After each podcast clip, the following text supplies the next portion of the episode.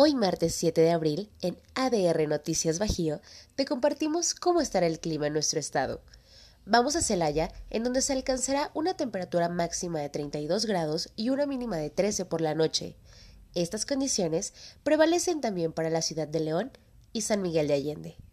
En Guanajuato capital, la temperatura más alta será de 30 grados y la mínima de 12, mientras que en Irapuato, y Salamanca estarán alcanzando los 33 y una mínima de 12 por la noche.